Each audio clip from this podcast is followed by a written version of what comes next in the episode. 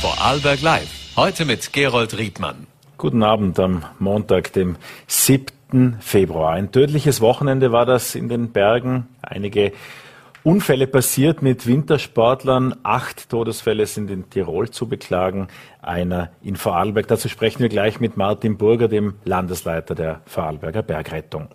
Und Wolfgang Sieler ist bei uns zu Gast, der Geschäftsführer der Vornburg Brauerei. Denn äh, ein Bier das soll perlen, aber kann es auch CO2-neutral sein? Und große Frage, wie schmeckt CO2-neutrales Bier? Dem gehen wir gleich auf den Grund hier bei Vorarlberg Live. Ich freue mich auch, dass die Vorarlberger Speedathletin Christine Scheier gleich uns zugeschaltet ist. Wir erreichen sie im Olympischen Dorf in Peking und zu diesen besonderen und manchmal auch sonderbaren Olympischen Spielen gibt es ja einiges zu besprechen. Traurige Nachricht inzwischen auch der Vorarlberger Rodler Janik Müller. Der darf seine Heimreise wieder antreten mit einem Gips. Diagnose Arm gebrochen, verarztet und operiert wird er dann hier in der Heimat. Aber das sind mal die Nachrichten für den heutigen Tag. Zunächst aber zu den dramatischen Seiten des Wintersports. In den Bergen gab es dieses Wochenende einige Male Alarm, zahlreiche Unfälle, wie eben angesprochen, und damit auch zahlreiche Aufgaben für die Einsatzkräfte. Einen schönen guten Abend, Martin Burger, dem Landesleiter der Bergrettung. Gott, Herr Riedmann. Wie sieht denn die Lage für die Wintersportler derzeit in Vorarlbergs Bergen aus? Ja, derzeit sehr gefährlich wieder. Durch die nächtlichen Schneefälle gepaart mit dem starken Wind hat es weitere Verfrachtungen gegeben. Das heißt, die Lawinenwarnstufe ist wieder gestiegen, in höheren Lagen sogar auf vier, auf große Lawinengefahr und in niedrigeren Lagen, also unter 1600 Meter, nach wie vor auf erheblich. Und das bedeutet wirklich große Gefahr für die Wintersportler. Das war ja auch schon in den vergangenen Tagen eigentlich äh, die äh, in, in, den allermeisten Fällen die Stufen. Es ist ja dann nach Exposition, nach Hanglage und so weiter wieder unterschiedlich zu bewerten. Denkt man sich da als Bergretter, bleibt zu Hause, weil euch alle eint ja die Liebe zu den Bergen, die Möglichkeit dort auch was zu unternehmen. Äh, was sagen Ihnen solche Bedingungen als, als Profi? Das, für mich heißt das halt, dass ich, wenn ich im Gelände unterwegs bin, die Tourenauswahl sehr wohl überlegt treffen muss. Also es gibt sehr einfache Faustregeln, die man beachten kann. Es gibt sehr viele Tourenmöglichkeiten, die jetzt eher in einem flachen oder, oder mittelmäßig steilen Gelände möglich sind, wo ich mich nicht in Gefahr bringe. Aber ähm, ich kann da nur unseren Bundesverbandspräsidenten zitieren, äh, der einfach gesagt hat, trotz der ganzen Warnungen und alles, was geschehen ist, ist einfach von einer gewissen Ignoranz zu sehen, weil wenn man ja teilweise bei Lawinenwarnstufe 4 irgendwo mit einem Hubschrauber unterwegs ist und man sieht, dass im freien Gelände sehr viel schon verfahren ist, auch in steileren Gebieten, trotz aller Warnungen von Lawinenwarndienst, Alpenverein, Bergrettung etc., dann ist man ehrlich gesagt ziemlich sprachlos. Stellen auch Sie im Alltag eine gewisse Unbekümmertheit fest? Es war im Sommer immer mal wieder von den Turnschuhtouristen zu sprechen. Mit Turnschuhen ist im Winter hoffentlich niemand unterwegs, aber dennoch gibt es ja diese Unbekümmertheit. Äh, stellen Sie die auch in Vorarlberg fest? Naja, ich glaube, es ist weniger diese Unbekümmertheit, sondern dass in vielen Fällen einfach eine gewisse Gruppendynamik zu tragen kommt. Also wenn gerade mehrere unterwegs sind, ähm, man kennt es dann auch selbst, dass gewisse Gruppendynamik eintritt, und man dann ungern quasi das schwächste Glied ist, das sagt, nein, äh, kehren wir da um, machen wir das nicht, weil die Geschichte ist einfach zu heiß. Das wird wahrscheinlich einer der Hauptgründe sein. Plus, was dazu kommt, ähm, die Leute sind im Winter durch die Bank eigentlich sehr gut mit der Notfallausrüstung ausgerüstet. Ähm, nur es ist eine Notfallausrüstung, keine Sicherheitsausrüstung. Ja? Also die die schützt mir nicht per se davor, dass mich eine Lawine erwischt. Sie kann mir helfen, dass ich schneller gefunden werde oder vielleicht nicht ganz verschüttet werde. Aber den Lawinenabgang per se kann sie nicht verhindern. Gibt ja auch schon Skifahrer, die sich mit einem kleinen passiven äh, Element im, äh, in der Jacke sicherer fühlen. Im konkreten Fall und auch den, worauf Sie wahrscheinlich anspielen, ist ja, dass es auch am Freitag den Tod eines Freeriders zu beklagen gab, obwohl er einen Lawinen-Airbag dabei hatte. Was ist zu der persönlichen Schutzausrüstung und auch äh, auf die ganz einfache Frage zu stellen, wieso stirbt man in einer Lawine trotz Schutzausrüstung, wie beispielsweise diesem Airbag? Na, der, der Airbag hat im Prinzip nur den Sinn und Zweck, dass er quasi meine Angriffsfläche vergrößert. Und ähm, es ist ein ganz normales physikalisches Prinzip der Separation, dass, dass ein Körper größerer Masse sich in Bewegung nach oben schiebt. Kann man sehr gut zu Hause machen mit einer großen Glasschüssel, mit Popcorn füllen und Orangen oder einen Apfel rein und dann schüttelt man diese Glasschüssel und dann wird man beobachten, dass sich diese Popcornkörner unter diese Orange reinschieben und mit der Zeit wird die Orange nach oben gedrückt. Und das passiert beim menschlichen Körper auch. Wenn ich aber in dieser Fließbewegung schlussendlich in eine Staulage komme, also in einer Mulde, wo ich nicht weiterrutschen kann, und von hinten kommt natürlich der Schnee, dann rauscht er über mich drüber. Da hilft auch der Airbag nichts. Was ist denn Sicherheitsausrüstung, die zu der bedingungslosen Ausrüstung zählt, wenn man auch vielleicht erste Versuche im freien Gelände machen möchte, was sich wahrscheinlich bei den aktuellen Bedingungen ohnehin nicht wirklich anbietet, oder? Also standardmäßig gehört immer dazu äh, LVS-Gerät, also Lawinenpips, eingeschaltet, beim Weggehen gegenseitig attesten, dass das alles funktioniert. Im Rucksack gehört ein Sonde rein, es gehört eine Schaufel rein, Erste-Hilfe-Paket, ein Biwaksack, das Handy voll aufgeladen, das aber dann bitte in den Rucksack rein, damit es nicht direkt neben dem LVS-Gerät getragen wird und zu Störungen kommen kann. Und Erweiterungen sind natürlich Lawinen-Airbag äh, oder andere Systeme, die nur mal eine ja, Erhöhung des Schutzes oder, oder ja, eine, eine kleine, einen kleinen Sicherheitspolster zusätzlich geben kann. Gehen wir konkret auf dieses Wochenende. Es sind ja im Einsatzfall nicht nur einige Damen oder Herren der lokalen Bergrettung im Einsatz, es sind ganze Teams, die da von der Feuerwehr, von der Bergrettung, Alpinpolizei, die Hundestaffel und so weiter und so fort, die Flugrettung nicht zu vergessen im Einsatz. Äh, was ist konkret da in der Mülls und Sonntagstein waren die Einsätze ja besonders heftig? Ja, es, es ist bei solchen Einsätzen ist es oft weiß man im Vorfeld, man kriegt die Alarmierung, es ist ein Lawineneinsatz und man weiß noch relativ wenig. Also man weiß nicht konkret, sind da Personen verschüttet, wie viele Personen sind verschüttet oder auch nicht. Ähm, und es läuft bei dieser Alarmierung einfach im Hintergrund eine große, große Maschinerie an. Ähm, ob das Polizeihubschrauber ist, ob das unsere Hubschrauber sind. Es sind mehrere Ortsstellen der Bergrettung, die das Gebiet betreffen. Ähm, teilweise kommt die Feuerwehr nur dazu zur Unterstützung ähm, oder auch andere Partnerorganisationen, je nachdem, wie man das regional organisiert hat. Äh, das können Skilehrer sein, etc. Also man hat da auch äh, von, von, von der Pistenrettung oder wenn es irgendwo im Pistennahbereich ist, äh, kommen sehr viele Liftbedienstete dazu, die da mithelfen. Und das ist halt am Anfang immer ziemliches Chaos, bis das einmal geregelt ist. Das ist ganz normal. Und das ist halt die Herausforderung, dass dass nachher die Einsatzleiter den Überblick bewahren und dass das geordnet abläuft und vor allem auch der Eigenschutz der Mannschaft gewährleistet ist. Was hat denn dieser Corona-Winter mit deutlich weniger Touristen auch in Vorarlberg für Auswirkungen auf Ihren Job als Bergretter? Ich finde jetzt gar keine großen Auswirkungen. Also natürlich merkt man das, dass in den Skigebieten weniger los ist, also im, gegenüber so normalen Skisaisonen. Wir haben aber trotzdem unsere Einsätze zu machen, also ob das im normalen Skibetrieb ist oder natürlich auch, was tagtäglich zum Gesundheitsgeschehen gehört, also ob das internistische Notfälle sind, ob das neurologische Notfälle sind, Rodelunfälle natürlich, das ist so das klassische Repertoire im Winter, was so auftreten kann. Sie haben vorher den Gruppendruck erwähnt, ist auch aufgrund äh, spektakulärer Videos, sei es auf TikTok oder Instagram, da was zu beobachten, dass es gegebenenfalls Trends gibt oder Leute, die sich weiter ins freie Gelände hinauswagen? Natürlich, natürlich das, das, das ganze Freeriden ähm, und, und auch die Weiterentwicklung der Sportindustrie, also wenn man sich nur die, die Veränderung des Skimaterials anschaut, ähm, natürlich ist das ein gewisses Zugpferd.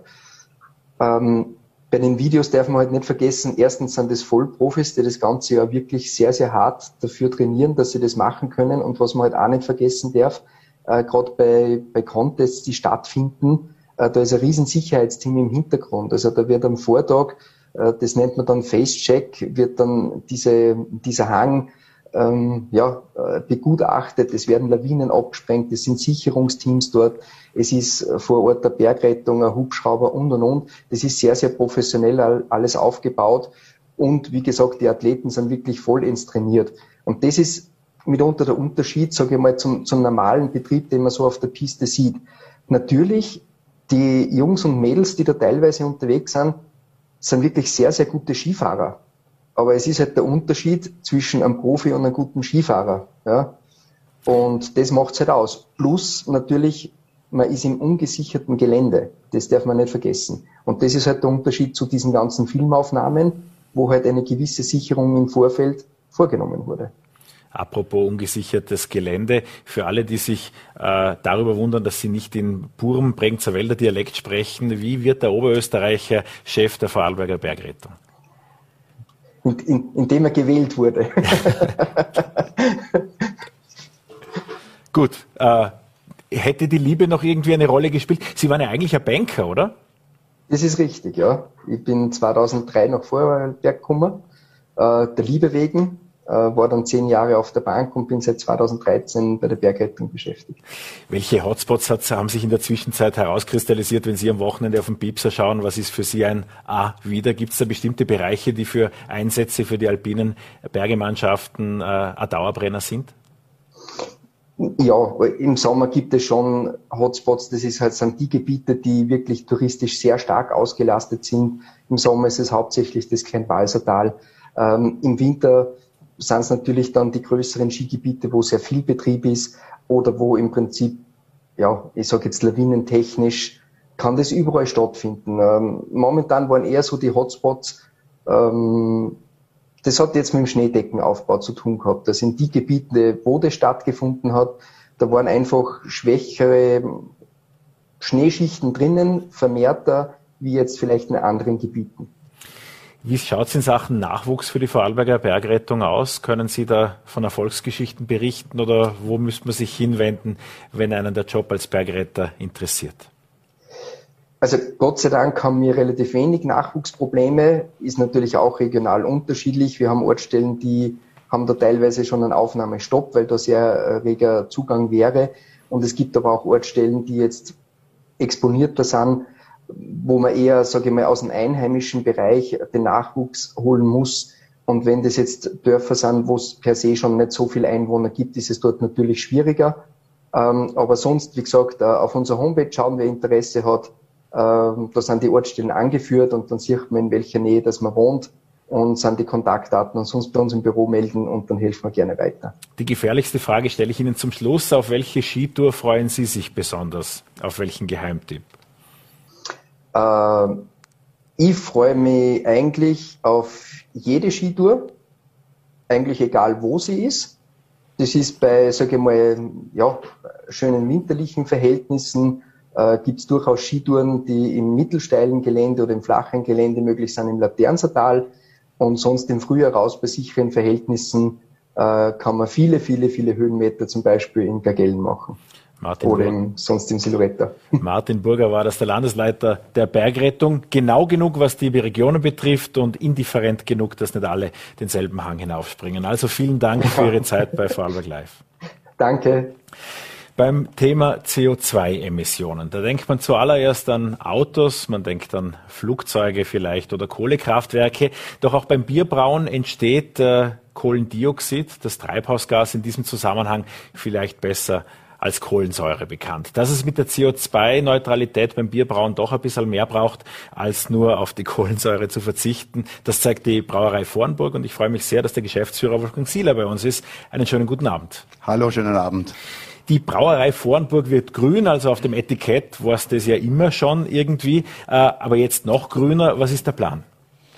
Ja, ich bin sehr stolz darauf, dass wir jetzt äh, nach Jetzt bin ich acht Jahre der Brauerei und wir schaffen eigentlich seit Jahren darauf dass wir Richtung grüne Brauerei gehen können.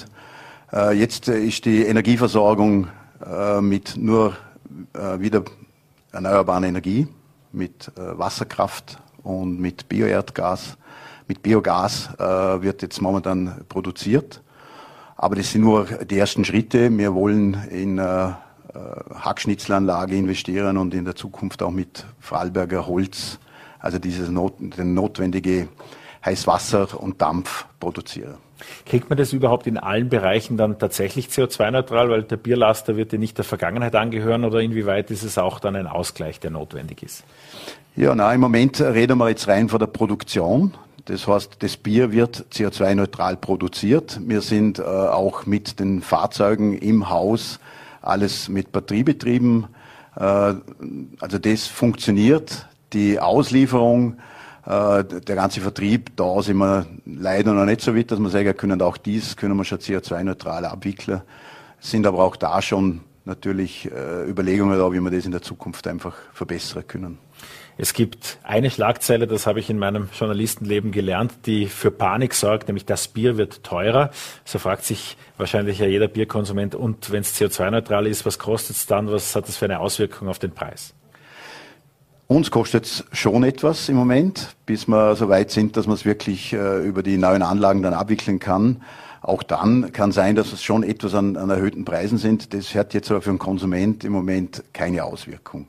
Also wir haben ein eigenes Budget erstellt, das wir wirklich rein für diese Mehrkosten äh, aus anderen Bereichen abziehen. Und es wird, man, das Thema Bierpreiserhöhung ist immer dasselbe. Das wird es wahrscheinlich auch im heurigen Frühjahr wieder geben, aufgrund verschiedener äh, Gegebenheiten, die sowieso da sind. Äh, aber das hat mit dieser CO2-Neutralität nichts zu tun. Auch angesprochen war die Hackschnitzelheizung beziehungsweise eben Holz als äh, Heizquelle. Bisher ist es ja eine Dampferzeugung. Wie welche Wärme ist da notwendig? Vielleicht können wir da ein bisschen einen Einblick bekommen. Also wir brauchen relativ viel Dampf, äh, aber auch Heißwasser und äh, produzieren, äh, das, das, wird einfach alles erhitzt. Das hat äh, von der Waschmaschine vom Mehrweggebinde über die ganzen Produktionsprozesse natürlich mit äh, Stabilisierer und, und der ganze. Wir brauchen sehr viel Wärme und Energie, nützen jetzt diese Abwärme auch für äh, Beheizen von Momentan wird unser Bürogebäude und der Lader beheizt. Die neue Halle, die gebaut wird, da äh, legen wir dann schon eine Bodenheizung, wo dann auch diese ganze Abwärme genützt wird. Also wir versuchen so wenig wie möglich zum dann auch an dieser Energie, die jetzt so, wenn sie CO2-neutral äh, ist, äh, trotzdem so gut wie möglich zu nutzen. Die beste Energie ist, wir nicht brauchen. Und es sind Investitionen in einer Zeit, in der der Umsatz nicht am Höchstpunkt sein wird. Es ist ein schwieriger Winter. Wir haben eben von der Bergrettung gehört, eigentlich die Unfälle passieren trotzdem irgendwie kaum ein Unterschied. Ihr merkt es schon, dass wesentlich weniger Menschen in den Skigebieten sind und auch am Tresen sitzen. Ja, das merken wir natürlich. Also gerade speziell in den Skigebieten äh, merkt man, dass man zwar Skifahren, äh, Skifahrer geht man schon, aber das Konsumverhalten ist natürlich ganz ein anderes und äh, ohne Après-Ski oder ohne diese berühmten Männerrunden, die halt äh, im Frühling sonst gemeinsam Skifahrer gehen, äh, ist der Konsum natürlich ein Stück weniger. Trotz allem wollen wir natürlich investieren. Die Brauerei Vorhamburg hat die letzten Jahre Reserven äh, aufgebaut und äh, die sind wir bereit zum Anzapfen, damit wir jetzt da in den nächsten Jahren wirklich in die richtige Richtung uns da bewegen. Wer sich als Bierkonsument nun denkt, naja, aber dafür kaufe ich jetzt äh, jeden Samstag, wenn es im Supermarkt wieder ein billigeres Bier gibt, dort ordentlich und stärker ein. Gleichen sich diese Privatverwendungen mit dem, was im, äh, der, in, im Tourismus äh, verloren wird, irgendwie aus oder gibt es diese Chance nie? Also im Handel ist natürlich schon etwas mehr, weil die eine oder andere private Party vielleicht mehr steigt als wir sonst. Aber wenn uns die Touristen fehlen, dann die konsumieren einfach gar nichts. Und auch das ist im Handel zum Teil sehr spürbar, wenn man äh, da fragt, äh, ob das der Schweizer Tourismus, Einkaufstourismus ist oder auch die Selbstversorger in den ganzen Skigebieten. Also die Handelsketten in den Skigebieten sind ja auch nicht glücklich mit ihren Umsätzen. Wie hat sich eigentlich diese Zeit jetzt für die Brauereien ganz grundsätzlich geändert? Es hat sich ja dieses Konsumverhalten jetzt schon mehr als nur einen Winter und mehr als nur einen Sommer verschoben.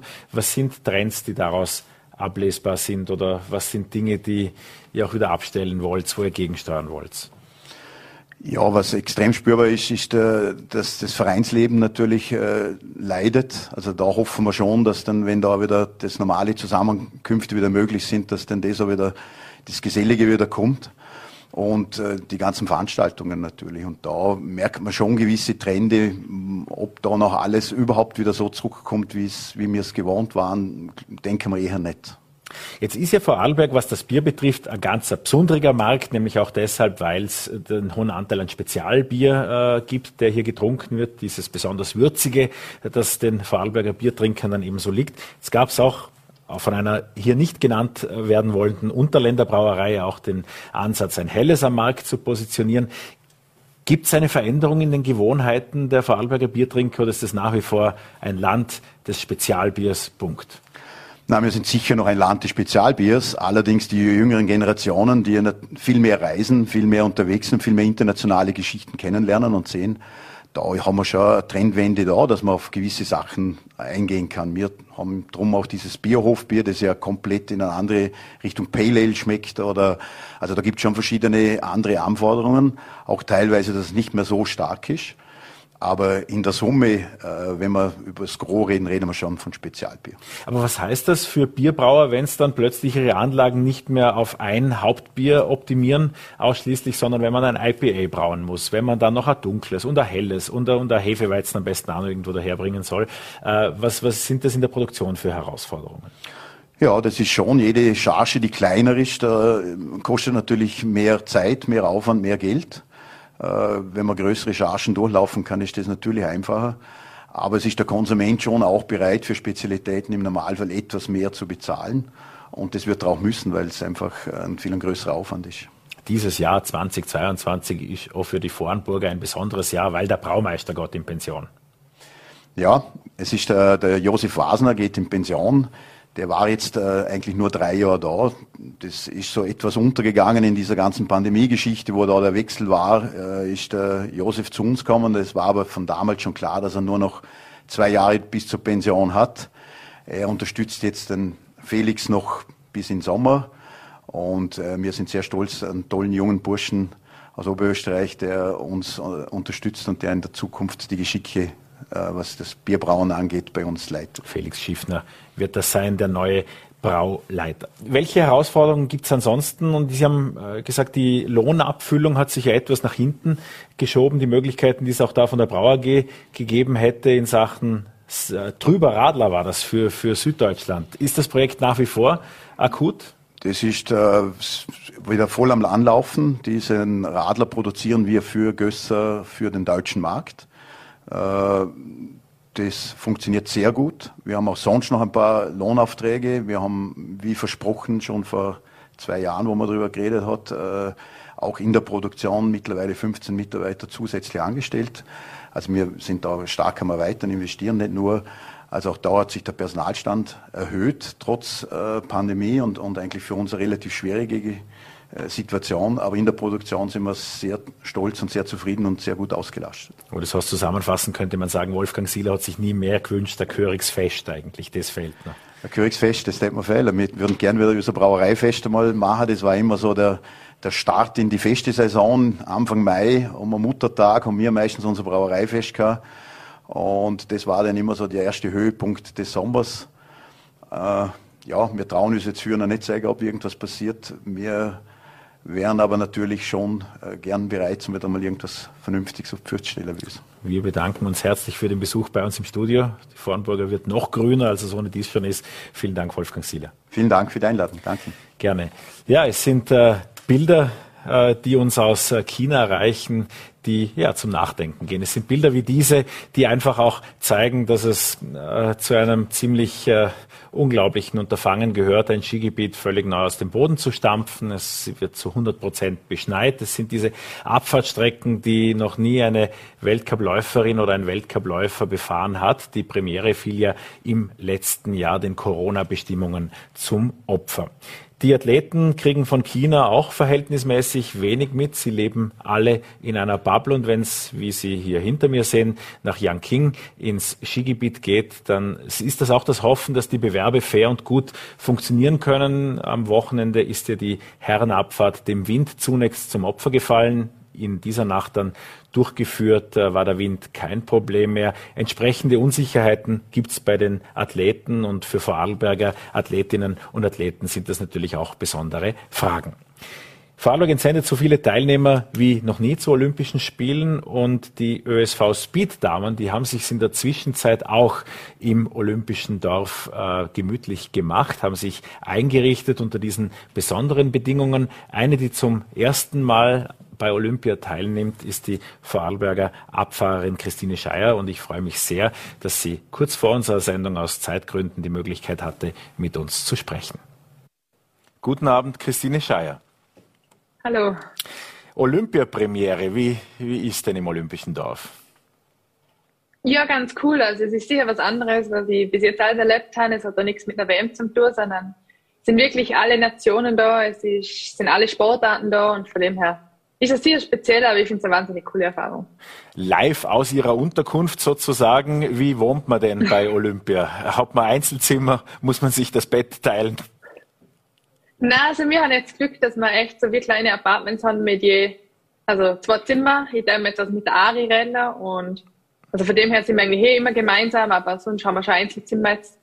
Und ja, wir haben jetzt ein viel Gepäck dabei, also ich bin echt froh. Wie läuft es insgesamt? Wie weit darf man denn äh, aus der Bubble hinaus oder wie, wie, wie funktioniert das mit den Tests? Können Sie uns da ein bisschen einen Einblick geben? Ja, also es ist eigentlich ein relativ strikter Tagesablauf. Morgen auf dem Weg zum Frühstück gibt es meistens einen, einen, Test irgendwo, da gibt es mehrere Corona-Teststationen. Da geht man eine mit der Akkreditierung und lässt sich das dann direkt also auf die Akkreditierung aufladen. Und sonst, die Bubble wird eigentlich nicht verloren. Man, ja, es gibt einige Sicherheitskontrollen auf dem Weg zur Gondel oder zum Skiraum, aber ansonsten ist man eigentlich immer irgendwo drinnen und man kommt jetzt auch nicht raus oder so. Gibt es eine Möglichkeit, irgendwo Erholung zu finden, vielleicht einmal abzuschalten, dazwischen drin? Kann man Spaziergänge machen? Trifft man andere Athleten? Man kann Spaziergänge machen, aber eigentlich nur im olympischen Dorf selber, also um die Hüse herum. Und andere Athleten trifft man schon, vor allem beim Essen, da ist eigentlich jeder noch zusammen.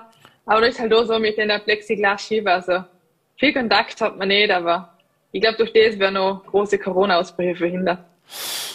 Man hört es jetzt auch immer wieder, wenn Athletinnen und Athleten äh, dann doch nicht teilnehmen können, weil dann doch ein Test anschlägt. Ist das momentan so das größte Damoklesschwert, das man verhindern will, auf Teufel komm raus, sich irgendwo eben nicht anzustecken? Ja, also ich glaube, beim besten Flughafen, da hat wirklich jeder geschwitzt, ob man jetzt wirklich negativ ist bei der Einreise nach China, man weiß es ja nie. Und jetzt mittlerweile, man, klar, es ist immer ein Risikofaktor dabei, aber ich denke, wir heben nicht so viel Abstand, wir heben die Vorschrift alle, es haben alle Masken nach auf der Piste, im Lift und so. Also echt nur beim Fahrer selber und beim Training hast du sie ab und im Zimmer. Und von dem her glaube ich, tun wir es bestmöglich, dass das wir da nicht anstecken. Gehen wir zum Sportlichen. Die Windverhältnisse sind ja an diesem Wochenende etwas in den Vordergrund gerückt, wenn man versucht hat oder all jene, die in der Nacht auf Sonntag äh, unserer Zeit aufgestanden sind, um die Herren bei der Olympiaabfahrt zu sehen, die ja dann immer weiter verschoben wurde. Jetzt ohne Windprobleme über die Bühne ging, muss man sagen. Wie schätzen Sie die Windverhältnisse ein?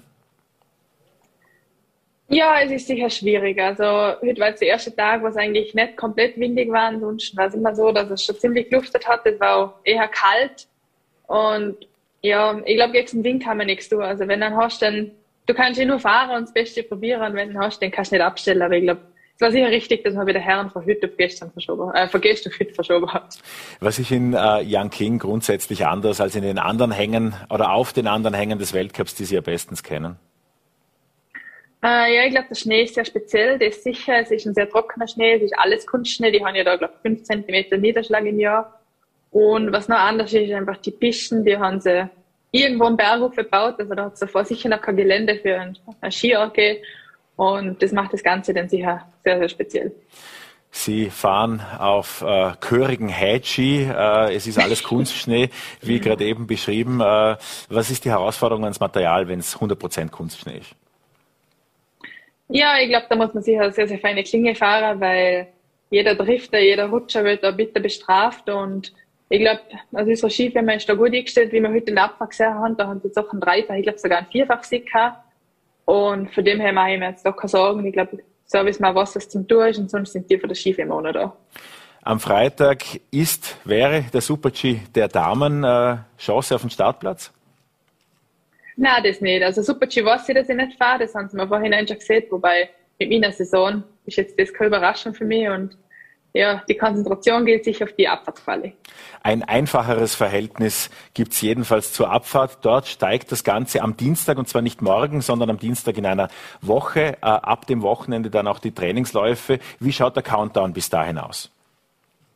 Ja, also was ich jetzt weiß, ist das erste Training wirklich ein Training. Das zweite, da müssen wir in die Quali. Und dann äh, sagen wir, wenn ich das schaffe, dann geht der Fokus voll Richtung Abfahrt und sonst die Kombination. Welchen Rückhalt kann denn Vorarlberg in dieser Vorbereitung geben? Gibt es da tägliche FaceTime-Konferenzen mit Ihren vier Schwestern oder den Eltern? Äh, ist der Wintersportverein Koblach am Anfeuern? Wie schaut's aus? Ja, also FaceTime eher weniger. Wir telefonieren regelmäßig und die kleine Schwester so rennen kann am Wochenende. Also da bin ich schon immer live dabei, weil es bei mir doch Nachmittag ist, wenn sie dann aufsteht. Und von dem her, ich glaube, das ist schon wichtig, weil gerade sonst ist man da ziemlich isoliert. Was ist Ihre Hoffnung auf die sportlichen Wettbewerbe? Was wäre abgehakt? Was wäre die Checkbox erfüllt der Christine Scheier? War schwierig. Also bei der WM habe ich immer ungefähr gewusst, wo ich stand, was ich mir erwarte. Jetzt bin ich echt hergefahren und gedacht, ah, jetzt erwarte ich mir wirklich keine Platzierung. Ich will einfach gut Skifahren, so wie ich es sonst schon tun. Und ich glaube, wenn ich das umsetze, habe ich echt eine gute Chance, dass ich ganz vorne mitfahre. Ja, dann ganz Vorarlberg drückt Ihnen die Daumen. Viele Ze vielen Dank Danke. für Ihre Zeit für Vorarlberg Live und einen schönen Abend nach China. Dankeschön. Ja, und das war Vorarlberg Live für diesen Montag. Wir sind morgen wieder für Sie da um 17 Uhr hier auf Voll.at und VN.at. Ihnen einen schönen Abend.